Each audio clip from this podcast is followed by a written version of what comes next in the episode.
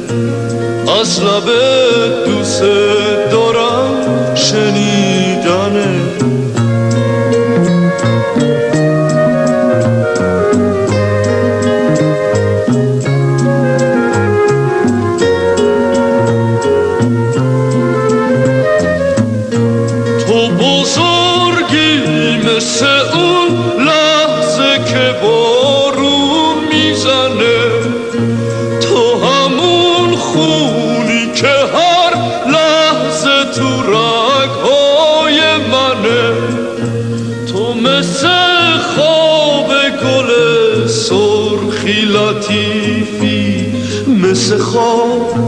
من همونم که اگه بی تو باشه جون می‌کنه.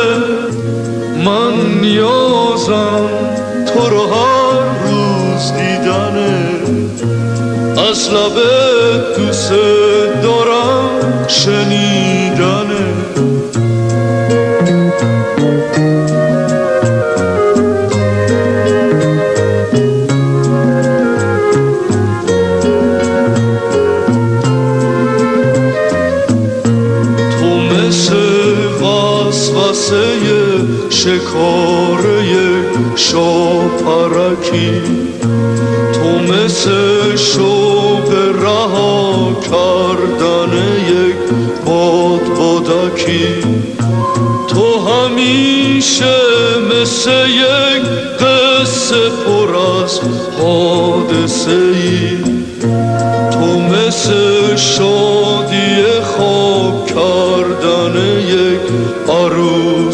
she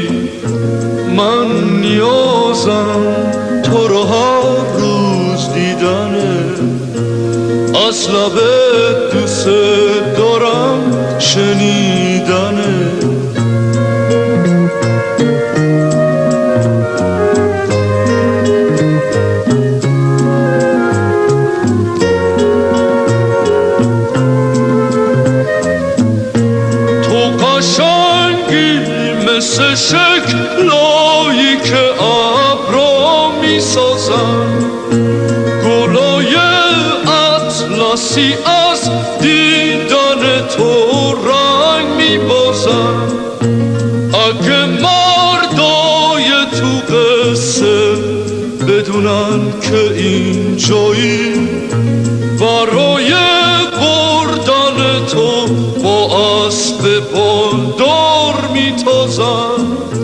من نیازم تو رو هر روز دیدنه از لب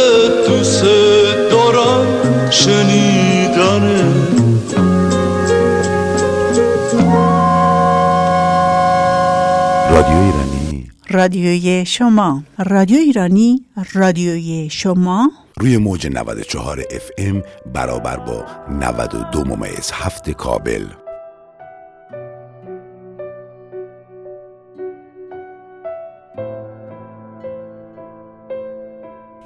امروز چهارشنبه 20 یولی 2022 برابر با 29 تیر ماه 1401 خورشیدی. شنوندگان عزیز درود بر شما. برنامه بازیابی فرهنگ زیبای ایرانی رو ادامه میدیم و داستان دیگری از شاهنامه رو با استاد جواد پارسا به شما تقدیم می‌کنیم.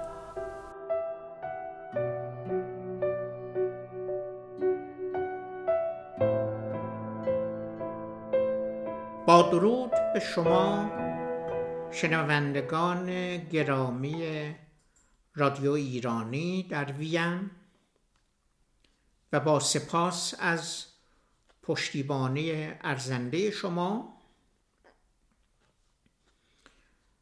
برای برنامه امروز من هفت خان رستم از شاهنامه فردوسی را برگزیدم.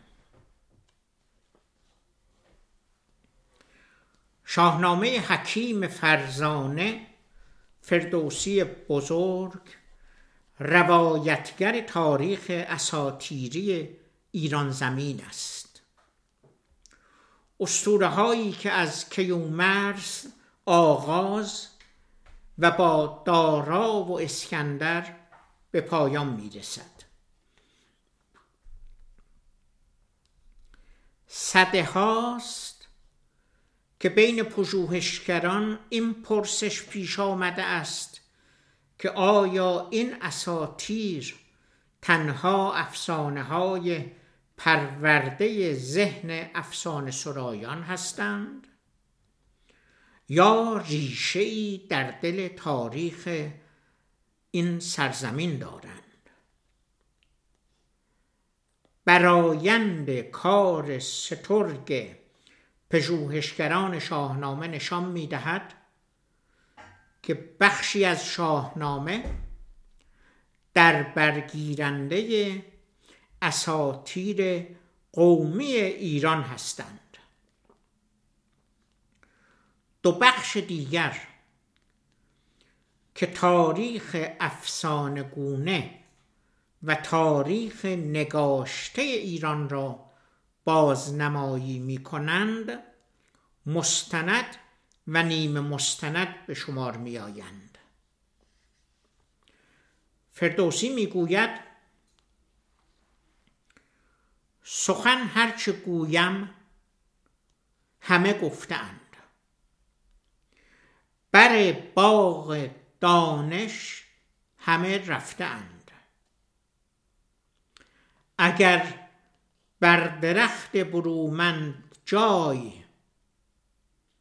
بیابم که از بر شدن نیست رای. کسی کو شود زیر نخل بلند همان سایه زو باز دارد گزند. توانم مگر پایه ای ساختن بر شاخ آن سرو سایه فکن که از این نامورنامه شهریار به گیتی بمانم یکی یادگار. تو این را دروغ و فسانه مدان به رنگ فسون و بهانه مدان. از او هرچه اندر خورد با خرد دگر بر ره رمز و معنی برد. یکی نامه بود از گه باستان فراوان بدو اندرون داستان. پراکنده در دست هر موبدی از او بهره نزد هر بخردی. یکی پهلوان بود دهقان نژاد. دلیر و بزرگ و خردمند و راد. پژوهنده روزگار نخست گذشت سخنها همه باز جست ز هر کشوری موبدی سال خورد بیاورد که نامه را یاد کرد. بپرسیدشان از کیان جهان و آن نامداران فرخ مهان که گیتی به آغاز چون داشتند که ایدون به ما خار بگذاشتند. چگونه سرآمد به نیک اختری؟ بر ایشان همه روز کنداوری بگفتند پیشش یکایک مهان سخنهای شاهان و گشت جهان. چو بشنید از ایشان سپه بود سخن یکی نامور نافه افکند بن. چون این یادگاری شدن در جهان بر او آفرین از کهان و مهان. کیقوباد نخستین پادشاه سلسله کیانی است. او پس از در هم شکستن سپاه افراسیاب و بیرون راندن تورانیان از ایران صد سالی به آرامی و رفاه پادشاهی کرد. چون عمرش به سر رسید تخت ملک را به فرزندش کیکاووس سپرد. فردوسی در چند بیت آغاز پادشاهی کیکاووس می‌گوید او پادشاهی تندخو و ناهوشیار کمخرد و نابردبار و خودکامه و شتابکار بود. دوران حکومت کیکاووس از نگاه شاهنامه دوران پرفراز و نشیبی است. وی روزی در گلشن زرنگار با بزرگان و پهلوانان به میگساری نشسته بود. دیوی خونیاگر در هیئت رامشگر و مطرب نزد پردهدار بارگاه کیکاووس آمد و اجازه رفتن به حضور شاه طلبید. چون او را به نزد کیکاووس بردند او از سرسبزی مازندران و هوای دلانگیز آن سامان سخنها گفت. گفتار وی آنچنان به دل شاه نشست که مفتون و شیدای دیدار آن دیار شد. شاه اندیشه و عزم خود را برای رفتن به مازندران با بزرگان و پهلوانان کشورش در میان گذاشت.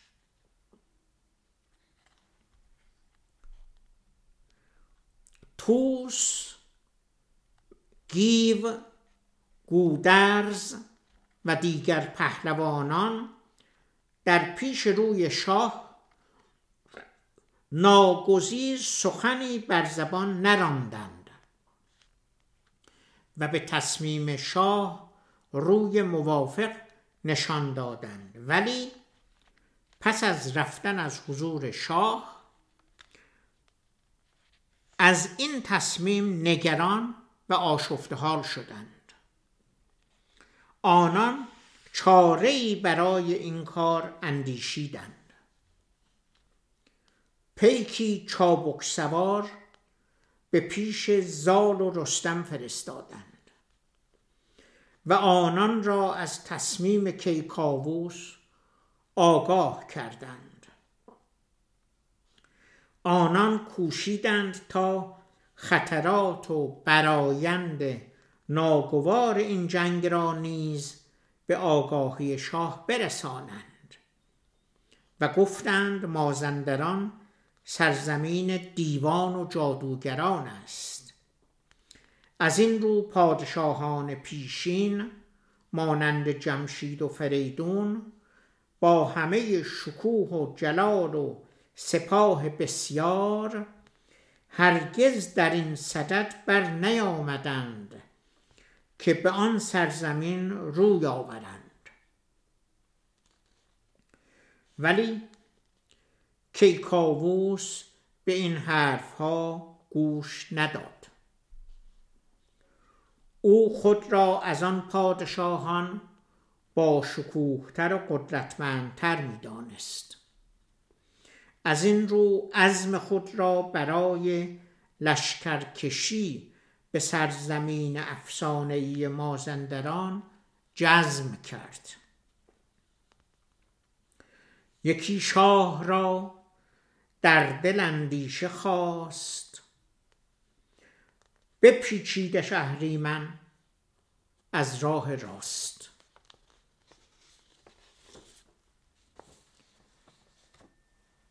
که مازندران خانه دیو فسونگر است تلسم است و در بند جادو در است.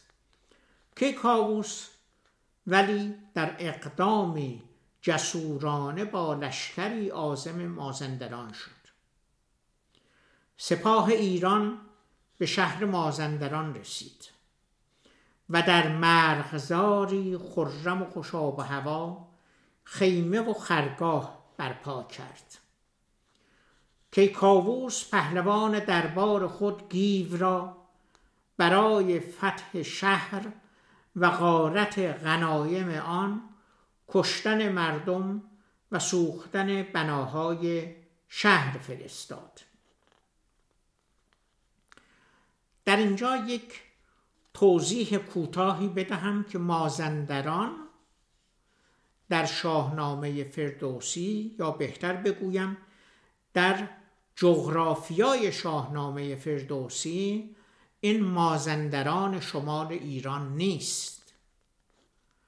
مازندران اقلیمی در دوردست است که شناخت ایرانیان از آنجا خیلی کم بود.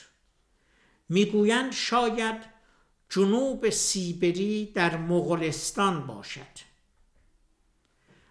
ما درباره جغرافیای شاهنامه یه گفتاری خواهیم داشت و اونجا درباره مازندران، توران، همچنین سیستان توضیحاتی خواهم داد.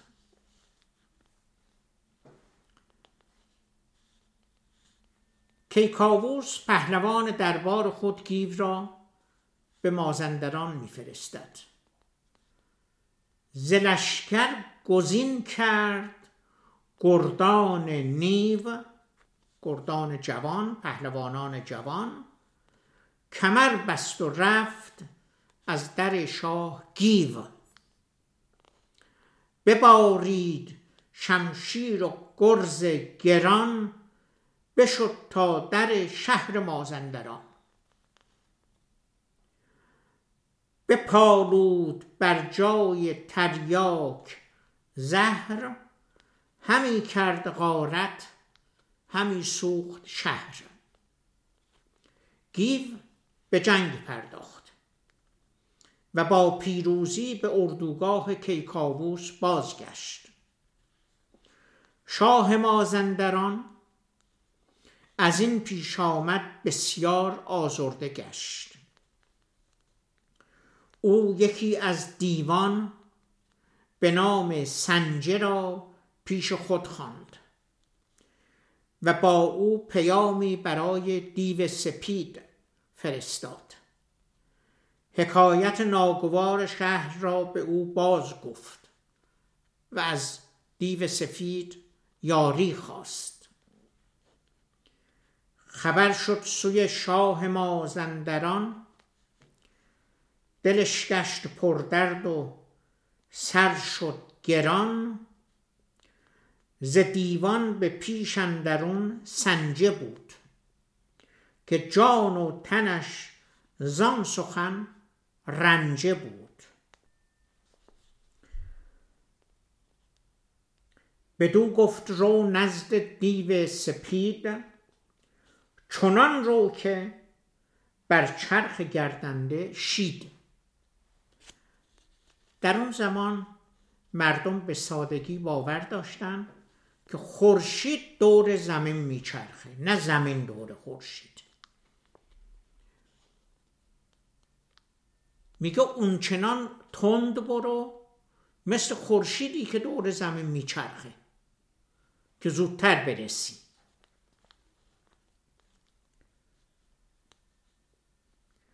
بگویش که آمد به مازندران به غارت از ایران سپاهی گران. جهانجوی کاووس شاه پیش رو یکی لشکری جنگ سازان نو. کنون گر نباشی تو فریاد رس نبینی به مازندران زنده کس. دیو سپید شب هنگام با جادو و نیرنگ خود را به هیئت ابر سیاه درآورد. و از آن ابر سیاه بر سر سپاهیان کیکاووس سنگ و چوب فرو ریخت تا به پیش کیکاووس رسید. و برای این خیال خام به او تعنه زد. چو بشنید پیغام سنجه نهفت بر دیو پیغام شه باز گفت. چون این پاسخش داد دیو سپید که از روزگاران مشو ناامید. بیایم کنون با سپاهی گران ببرم پی او ز مازندران. میام پدر کیکاووس رو در میارم. شب آمد یکی ابر شد با سپاه. جهان کرد چون روی زنگی سیاه. چو دریای قار است گفتی جهان. دریای ظلمات است گفتی جهان. همه روشناییش گشته نهان. یکی خیمه زد بر سر او دود و غیر سیه شد جهان چشمها خیر خیر. چو بگذشت شب روز نزدیک شد جهانجوی را چشم تاریک شد. ز لشکر دو بهره شدند تیره چشم سر نامداران از او پر ز خشم. از ایشان فراوان تبه کرد نیز. نبود از بد بخت ماننده چیز. چو تاریک شد چشم کاووس شاه بد آمد ز کردار او بر سپاه. همه گنج تاراج و لشکر اسیر جوان دولت و بخت برگشت پیر. همه داستان یاد باید گرفت که خیره نماند شگفت از شگفت. سپهبد چنین گفت چون دید رنج که دستور بیدار بهتر ز گنج.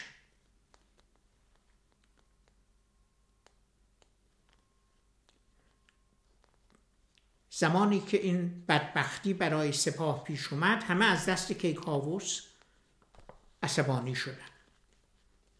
و همه گنجینه و خزانه و ثروت و لشکر اسیر شد. و ثروت به تاراج رفت. دولت و بخت هم پیر شد. دولت جوان پیر شد. از این داستان میگه یه چیزی رو باید یاد بگیره که از شگفت نباید شگفت خواست. یعنی وقتی که تو مازندران رو به این زیبایی شنیدی و شگفت زده شدی؟ حالا از این بدبختی هم باید شگفت زده بشی.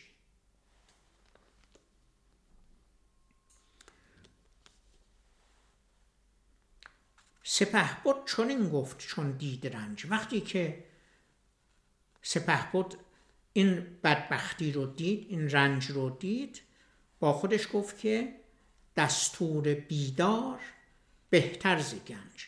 یک وزیر هوشیار و آگاه و بیدار بهتر از ثروت است. چون ثروت رو میشه قارت کرد. ولی وزیر هوشیار به ما هوشیاری رو هشدار داد که نکنید این کار رو. به سختی چو یک هفته اندر کشید به دیده ز ایرانیان کس ندید. همه کور شدن و یک هفته سختی کشیدن. به هشتم روز هشتم به هشتم بغرید دیو سپید که ای شاه بیبر به کردار بید. دیو سفید روز هشتم اومد و قرش کرد که ای شاه بیفایده که مثل درخت بید بیفایده هستی. همی برتری را بیاراستی چراگاه مازندران خواستی. تو فکر کردی که خیلی برتری که بیای چراگاه مازندران رو بگیری به چنگ بیاری؟ همین نیروی خیش چون پیل مست بدیدی و کس را ندادی تو دست. چو تاگ و چو با تاج و با تخت نشکیفتی خرد را بدون گونه بفریفتی. تو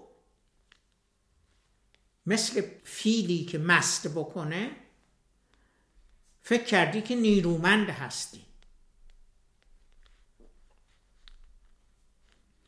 وقتی فیل مست می‌کنه تنش که به درخت می‌خوره درخت از جا کنده میشه. ولی فیل فکر می‌کنه که نیرومنده. دیگه نمی‌دونه که این تنه مثل کوهه که اونو انداخت. نه نیرومندی فیل. همین نیروی خیش چون پیل مست بدیدی و کس را ندادی تو دست. چو با تاج و با تخت نشکیفتی خرد را بدین گونه بفریفتی. کنون آنچه اندر خور کار توست دلت یافت آن آرزوها که جست. اومدی اینجا که کشور رو بگیری قارت کنی ثروت بیندوزی آرزوهایی داشتی. الان این اون چیزیه که تو آرزو می‌کردی که به دست آوردی. یعنی این خاری و اسیری و بدبختی و چشمان کور. از آن نر دیوان خنجر گذار گزین کرد جنگی ده و دو هزار. دوازده هزار دیو جنگی رو از بین دیوانی دیوهایی برگزید که اینا خنجرگذار بودن. یعنی چی؟ اصلا خنجر براشون کارگر نبود. ما یه واژه‌ای داریم فروگذار یه چیزی به دست میاد می‌ذاره کنار فروگذاری می‌کنه. و اصلا مهم نیست براش. این دیوان جنگی دوازده هزار ده و دو هزار. دیوهای جنگی رو برگزید که اینا خنجرگذار بودن.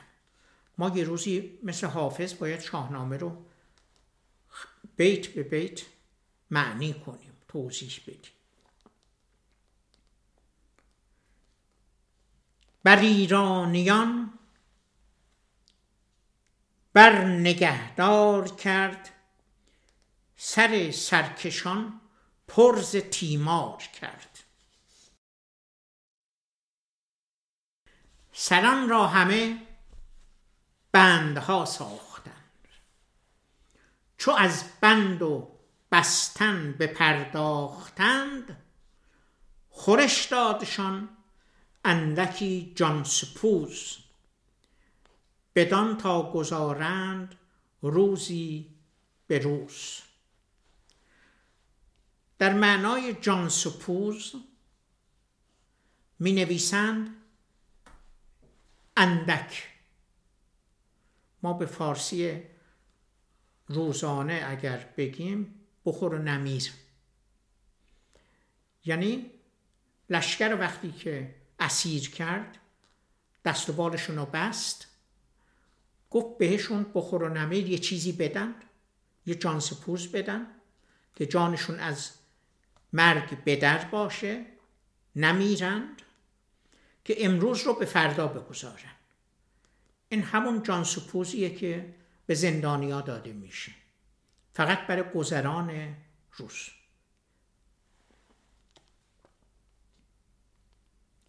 از آن پس همه گنج شاه جهان چه از تاج یاقوت و گرز گران سپرد آنچه دید از کران تا کران به ارژنگ سالار مازندران.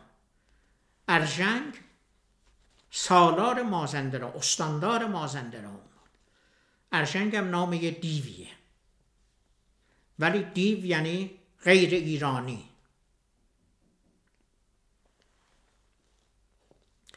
هرچه که گنج و تاراج و تاج و تخت و گرز گران بود از این سر تا اون سرشو داد دست ارژنگ دیو. داد دست ارژنگ سالار مازندران. برای شاه رو گفت او را بگوی. به ارژنگ دیو گفتش که برو پیش شاه و به او بگو که که زهر من اکنون بهانه مجهول. الان از اهریمن دیگه برای خودت قصه و فکر و خیال درست نکن. پدر همشون در آوردن سپردان چه دید از کران تا کران به ارژنگ سالار مازندران. بر شاه رو گفت و او را بگوی که ز اهرمن اکنون بهانه مجوی.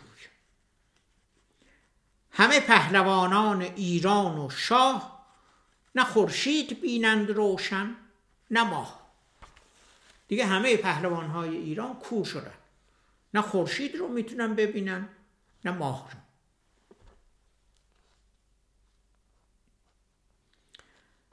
به کشتن نکردم. به رو بر نهیب. بدان تا بداند فراز و نشیب. نخواستم بکشمشون. و نخواستم دیو سپید داره برای شاه مازندران میگه. نخواستم کیکاووسم بکشم چرا؟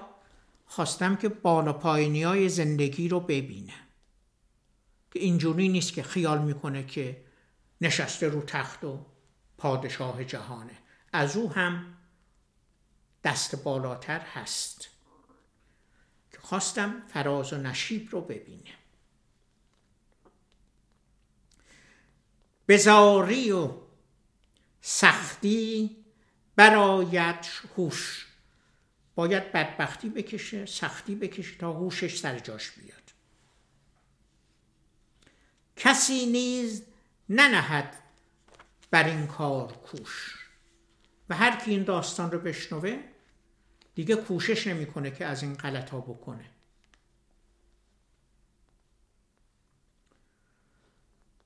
چو ارژنگ بشنید گفتار اوی سوی شاه مازندران کرد روی. همی رفت با لشکر و خواسته. خواسته یعنی ثروت. گنج. اینه, که میگن که خواسته شما چیست؟ اشتباهه. باید بگن خواست شما چیست؟ خواسته شما یعنی ثروت شما.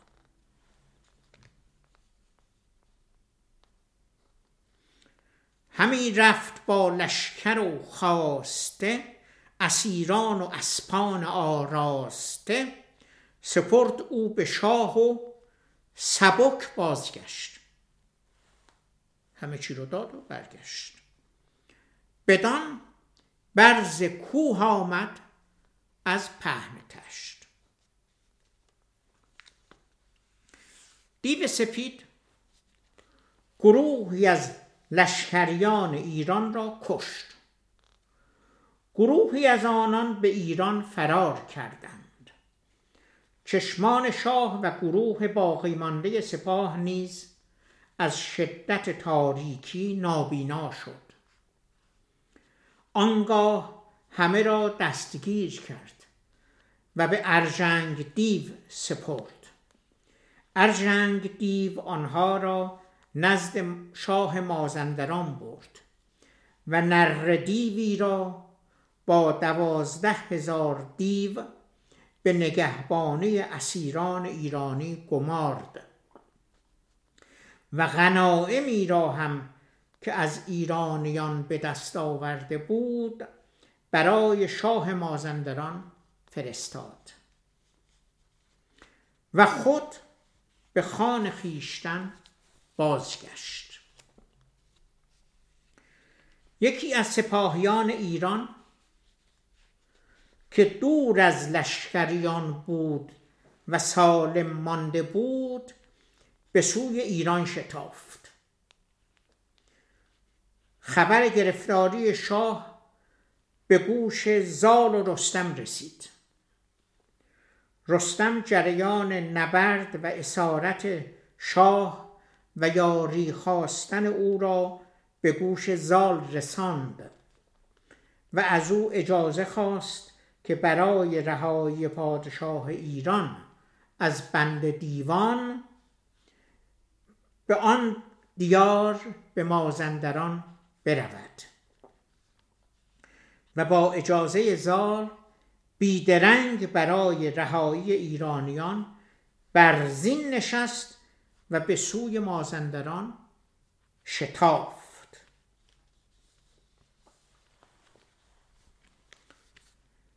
این داستان که در شاهنامه 954 بیت بدان اختصاص یافته است ما را با داستان و ویژگی دیوها آشنا می کند از ایران باستان موجودات شر یاتو نام داشتند. این واژه بعدها به واژه جادو تبدیل شد. یاتوها ساهران و جادوگرانی بودند که دیو نام داشتند. دیو واژه است که ریژه در واژه دوا به معنای خدای دروغین دارد و نمادی است از شر و شرارت که رویارویی با آن از آرمانهای آفرینش است. چرا که همواره دیو به معنای بدی در برابر خوبی جای داشته است. در شاهنامه هم دیو به معنای شرارت است و قهرمان واقعی کسی است که با آن بجنگد. در شاهنامه تشخیص خوبی از بدی با وجدان است و وجدان بهترین داور است. در تمام داستانها دیو به ناحق انسانی را مورد تازش قرار می دهد و همین به معنای شر بودن دیو است. برای نمونه دیو به ناحق سیامک را می کشد و دیو سپید چشم کیکاووس و همراهانش را کور می کند در شاهنامه که نمادی از فرهنگ ملی ماست همواره پافشاری بر این است که در برابر دیو نباید ساکت نشست. باید با آن مبارزه کرد تا به سزای اعمالش برسد و این عمل کرد اصل دادگری است.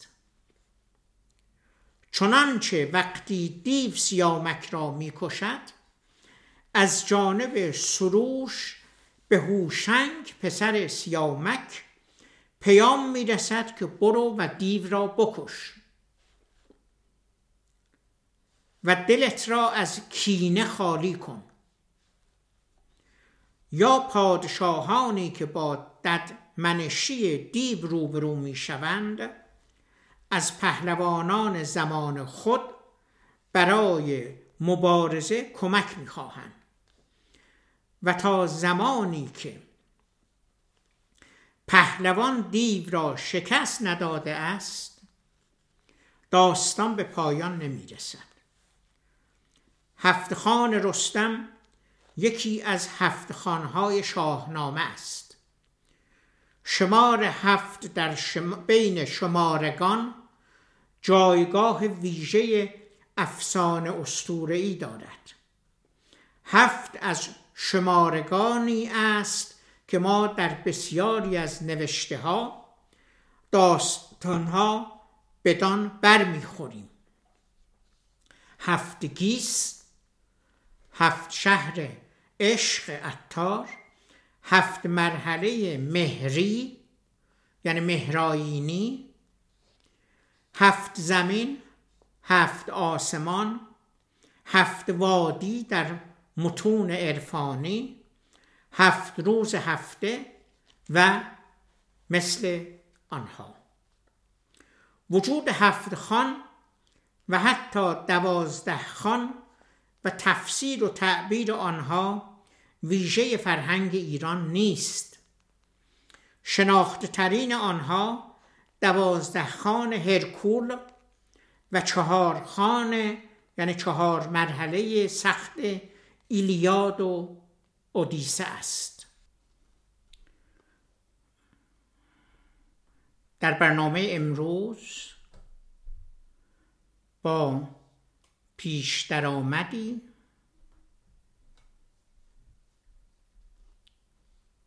درباره اسطوره هفت خان رستم. به انگیزه و علت به وجود آمدن هفت خان رستم اشاره کوتاهی کردیم.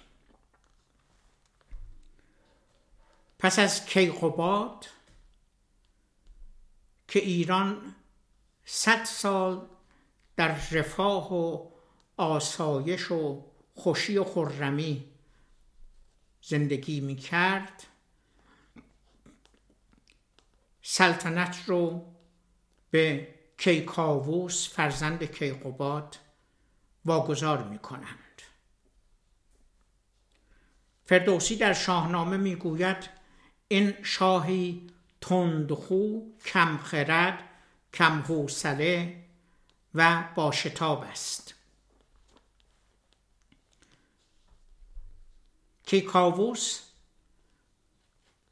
به دلیل این ویژگی های شخصیتی که فردوسی به آنها اشاره می کند یک روز در مجلس میگساری که برگزار کرده بود با پهلوانان و بزرگان کشورش یک دیو خونیاگر یعنی چی؟ یعنی یک غیر ایرانی که اندیشه ضد ایرانی دارد.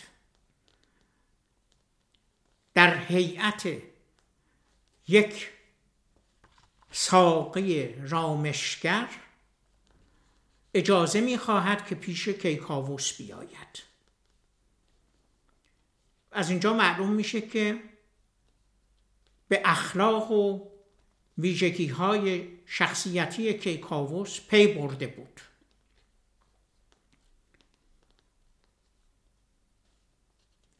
این رامشگر جادویی از مازندران و از سرسبزی و نعمت فراوان و زیبایی های اونجا هرچه می‌تواند تعریف می کند به گونه ای که کیکاووس شیفته مازندران می شود و عزم می کند که برود و آن دیار را ببیند. ولی می‌گویند اونجا دیار جادوگران و دیوان است. و رفتن به اونجا کار پسندیده ای نیست. پیش از تو پادشاهان قدرتمندی مانند جمشید و فریدون بودند ولی هیچگاه به این فکر نیفتادند که به مازندران بروند. کیکاووس که فردوسی به کمخردی و شتاب زدگی و شیفتگی ناشی از کمخردی اشاره می کند به این حرفا گوش نمی دهد و می‌گوید سپاه من از اونها با تر است. سپاهی آماده می کند و به مازندران لشکر می کشد در نزدیکی های مازندران اردو می زند و گیو یکی از پهلوانان را با گروهی از سپاهیان میفرستد که بروید و شهر رو قارت بکنید آدما رو بکشید و بسوزانید.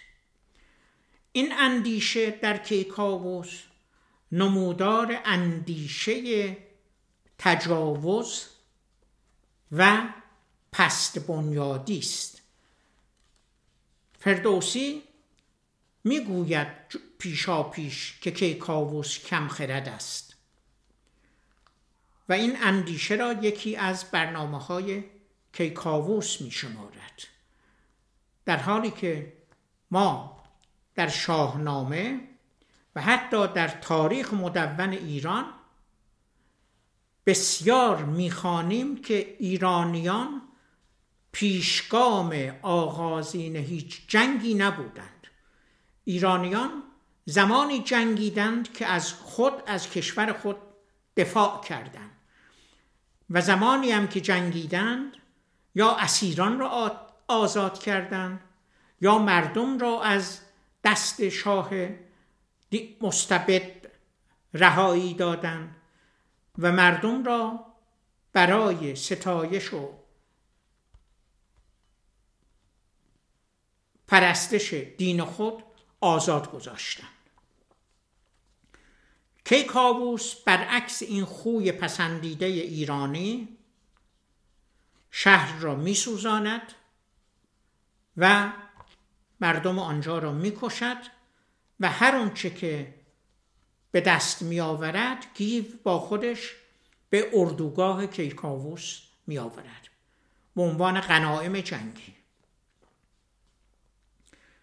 خبر به پادشاه مازندران می‌رسد و پادشاه مازندران بسیار غمگین می شود از این رویداد. دیوی به نام سنجه در دربار شاه مازندران بود. او را صدا می کند و می‌گوید مثل چرخش خورشید به دور زمین برو و به دیو سپید بگو که فوری برای رهایی مازندران از چنگ کاووس جنگجو بشتابد وگرنه کسی در مازندران زنده نخواهد ماند. دیو سپید می‌گوید نگران نباش. خود را تبدیل به ابر تاریکی می کند و شبانه بر سر اردوگاه ایرانیان فرود می آید و در تاریکی هر آنچه که از آلات جنگی بود و از سنگ و کلوخ و نا بر سر سپاهیان می ریزد و بسیاری را اسیر می کند و کیکاووس را هم اسیر می کند در نتیجه این تاریکی چشمان سپاهیان ایران تیر و تار می شود. بعد دیو سپید قنائم جنگی رو جمع می کند و به ارجنگ دیو می سپارد که سالار مازندران بود و میفرستد پیش شاه مازندران. ارجنگ دیو اون غنائم جنگی را به شاه مازندران می سپارد و دست خالی برمیگردد. دیو سپید می‌گوید لشکریان ایران را دست و پا بسته زندانی بکنید دوازده هزار دیو نگهبان برایشان به نگهبانی می‌گذارد. و به شاه مازندران می‌گوید دیگه قصه چیزی رو نخور اهریمن نمی‌تواند قدم به اینجا بگذارد. ولی چرا نکشتمشون؟ نکشتم تا بفهمند که در دنیا فراز و نشیبی هست و نباید شخص زمانی که از چیزی شیفته می شود فکر بکند که در هر چیزی شیفتگی هست و بیاید و اینجا این ناکامی رو بچشد. از این به بعد اینا نه. چشمشان خورشید را می‌بیند و نه ماه را. خبر این شکست به توسط یه چابک سواری که دور از اردوگاه بود به سیستان می‌رسد. رستم وقتی با خبر می شود پیش زال می رود و می‌گوید سپاه ایران گرفتار شده کاووس شاه گرفتار شده و من باید برم و آنها را نجات بدم. سوار اسب می شود و شتابان به سوی مازندران می رود. و این گفته نشان می دهد که رستم سپاهی با خودش نمی برد. چون باقی مانده سپاه ایران در اردوگاه بود. گروهی به ایران برگشته بودند و گروهی هم اسیر شده بودند. اینکه رستم از سیستان تا مازندران که از نظر جغرافیای شاهنامه بسیار دور از قلمرو ایران بود و این مازندران نه آن مازندران جغرافیایی ایران کنونی است. باید از هفت وادی از هفت خان میگذشت تا به مازندران می‌رسید. این هفت خان یا هفت مانع یا هفت مرحله همان داستان اسطوره‌ای هفت خان رستم است. که ما در برنامه بعدی بدان می‌پردازیم. من در اینجا از شما سپاسگزاری می کنم که با شکیبایی بسیار این برنامه های ما را به گوش می گیرید ما از شاهنامه بسیار آموخته ایم و آموخت. و در اینجا شاهنامه و فردوسی نتیجه گیری می کند که نباید چشم طمع به کشور همسایه دوخت و نباید جنگی را با همسایه آغاز کرد. اگر زمانی که کسی به ایران تجاوز کند باید با جان و دل از کشور ایران دفاع کرد ولی نباید جنگی را آغاز کرد. با سپاس از شکیبایی شما و وقتی که گذاشتید ما برنامه های بعدی را پی می‌گیریم. من در اینجا به شما شنوندگان عزیز به درود می‌گویم و شما را به شنیدن برنامه های بعدی فرا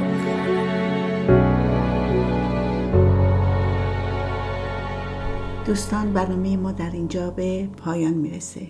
تا برنامه آینده براتون ماه خوب و تابستان خوشی آرزو داریم.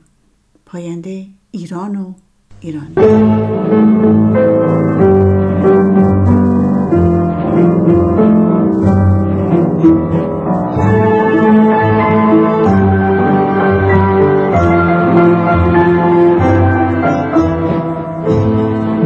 نسیم خاک کوی تو بوی بهار می‌دهد. شکوف زار روی تو بوی بهار می‌دهد. بوی بهار می‌دهد. شد از های سامبوله کنار هم فتادی.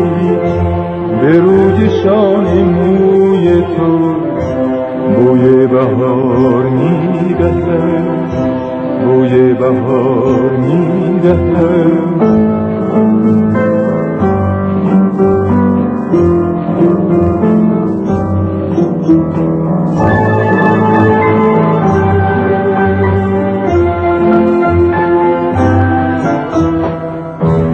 چو برگ یاس دیده چشم من بسی سپیدی گلوی تو بوی بهار می‌دهد. تو ای کبوتر حرم ترانه های صبحم به خانچه های هوی تو بوی بهار می‌دهد. برای من که جز خزان ندیدم در این جهان. بهشت آرزوی تو بوی بهار می‌دهد. بوی بهار می‌دهد. برای من که جز خزان ندیدم در این جهان. بهشت آرزوی تو بوی بهار می‌دهد بوی بهار می‌دهد